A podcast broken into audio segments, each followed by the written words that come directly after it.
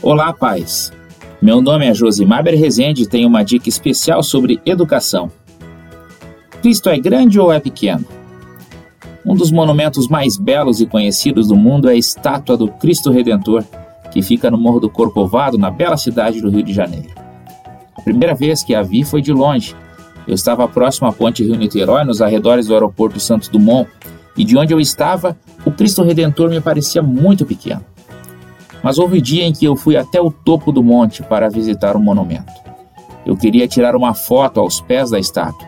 Queria ficar de costas para a estátua para que a foto pudesse pegar os braços do Cristo abertos. Para minha insatisfação, a máquina fotográfica que eu possuía não tinha o ângulo suficiente para captar toda a extensão dos braços do Cristo. Foi aí que eu tive a percepção de que, quando eu estava distante do Cristo, ainda lá perto da ponte, ele me parecia pequeno demais.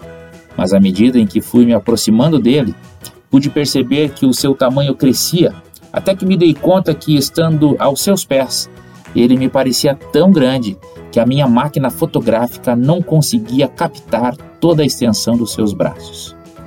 Quanto mais nos aproximamos de Cristo, mais percebemos a sua grandeza. Quanto mais perto dele chegamos, mais notamos que os seus braços são tão grandes a ponto de conseguir acolher a cada um de nós.